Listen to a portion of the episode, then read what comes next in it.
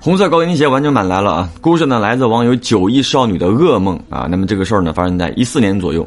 这个九亿啊刚参加工作，工资很低，为了省钱呢，找来一个比较远的老旧小区，大部分住户啊都是老年人，那种七层的老楼，没有电梯，每层两户，门对门的格局。这个九亿呢住四楼，刚搬过去呢倒也没什么，只不过他住的四楼楼梯口呢总放着一双红色高跟鞋。当时呢，就以为对面住了一位美女，还想着说有时间可以认识一下，所以没有太放在心上。那么，直到半个月后，有天早上，这个九一睡过头了，就赶着上班，太过匆忙，走楼梯口的时候呢，就不小心把那双红色高跟鞋踢了下去。这个鞋子啊，顺着楼梯扶手之间的缝隙掉到了一楼。因为害怕迟到，所以九一呢并没有把鞋子给捡回去，就想着说高跟鞋的主人如果看到呢，应该自己会捡的。然而，等到晚上他下班的时候啊，就发现那双鞋还在一楼躺着。没多想，这个九亿呢提着鞋就上楼了。到了四楼，把鞋子放回到原来的位置，然后敲对面的门，想着说给人家道个歉。但是敲了半天呢，也没有人搭理。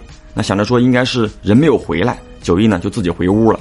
好了，到晚上十点多，这个九亿呢正躺在客厅的沙发上看小说，突然就听到门外传来高跟鞋走路的声音，以为对面的邻居回来了，赶紧起来想出门跟对面说一声的。结果一打开门。人没看到，只看到啊，那双红色高跟鞋就放在自己家门口，鞋尖正对着门。九亿呢就很纳闷把这个鞋子啊再次放回到原处，又去敲对面的门，仍然没有回应啊，他就回屋了。好，到了夜里，这个九亿呢睡得模模糊糊的，突然被一阵动静给吵醒了。老房子呢不大，七八十平，而且卧室的门正对着房门，所以听得很清楚，是那种滋啦滋啦滋啦拿指甲挠门的声音，让人很烦躁。这个九亿呢就起床，可是等他走到门口的时候，声音停了，他就趴在猫眼上往外看，黑咕隆咚的，什么也没有。那么一想，算了啊，刚准备转身回卧室，他突然呢想起来个事儿，他们走廊有感应灯，刚才挠门的声音那么大，应该亮了才对。自己走过来呢，也就十秒不到的事儿，按理说这个感应灯至少得亮半分钟才会灭，但刚刚自己看猫眼儿，外面怎么一片漆黑呢？那么想到这儿，他又趴到这个猫眼上往外看。仍然是一片漆黑，他就以为自己想多了，正准备走，没想到猫眼外面动了一下。这个九亿呢，是直接吓得一屁股坐到了地上，因为刚刚并不是走廊的灯没有亮，而是当他从这个猫眼啊往外看的时候，有一只眼睛正从猫眼的外面朝里看，他们两只眼睛在对视，而刚刚猫眼外面动了一下，是因为那只眼睛它眨了一下。那么缓过神之后，这个九一就很生气，想看看谁他妈的半夜不睡觉，你趴在别人的猫眼上看什么看呢？当时就一把把门给打开了，然而门外没人，一个人也没有。但是那双红色高跟鞋又出现在他的门口，这下呢他慌了，头皮都炸了，立刻退回到屋子，关上了门。当晚呢是一夜没睡，把这个屋子里啊所有的灯都打开了，好不容易挨到了天亮，给公司请了假。随后呢左思右想。就想到了自己一位神叨叨的朋友，这个哥们儿呢，平时就喜欢民俗方面的东西啊，说话办事儿都不像正常人。但这个时候呢，就成了九一最想见的人。好在这个朋友呢，平时也闲，很快就赶了过来，把事情一说，朋友呢让九一去买一袋面粉，给整个屋子的地面啊都撒上一层。原因呢他也不说，只说到了晚上让九一啊关灯睡觉，听到动静也别睁眼，然后呢把房子的钥匙给他一把，他早上呢会过来。按照朋友的要求，折腾完已经是半下午了。因为头一天晚上呢一宿没睡，又折腾了大半天，这个九亿啊很累，躺下就睡着了。等到第二天他醒过来的时候呢，朋友已经来了，就坐在九亿的床边。这个九亿呢跟朋友讲说，嗯，自己睡得很好，应该没什么事儿。那估计是有人恶搞自己。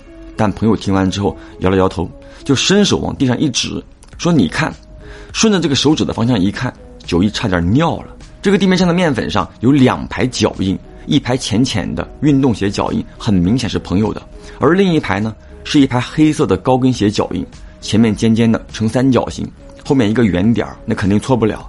且这个高跟鞋脚印最后消失的地方就在九一的床边，鞋尖呢正对着床头，难不成说头天晚上就有人站在床头，看了他一宿吗？那么想到这儿，啊，这个九一的后背是一阵发寒，问朋友：哇，这这是什么情况呀？朋友呢也不说，就说了，要不行这样，兄弟，你搬走吧。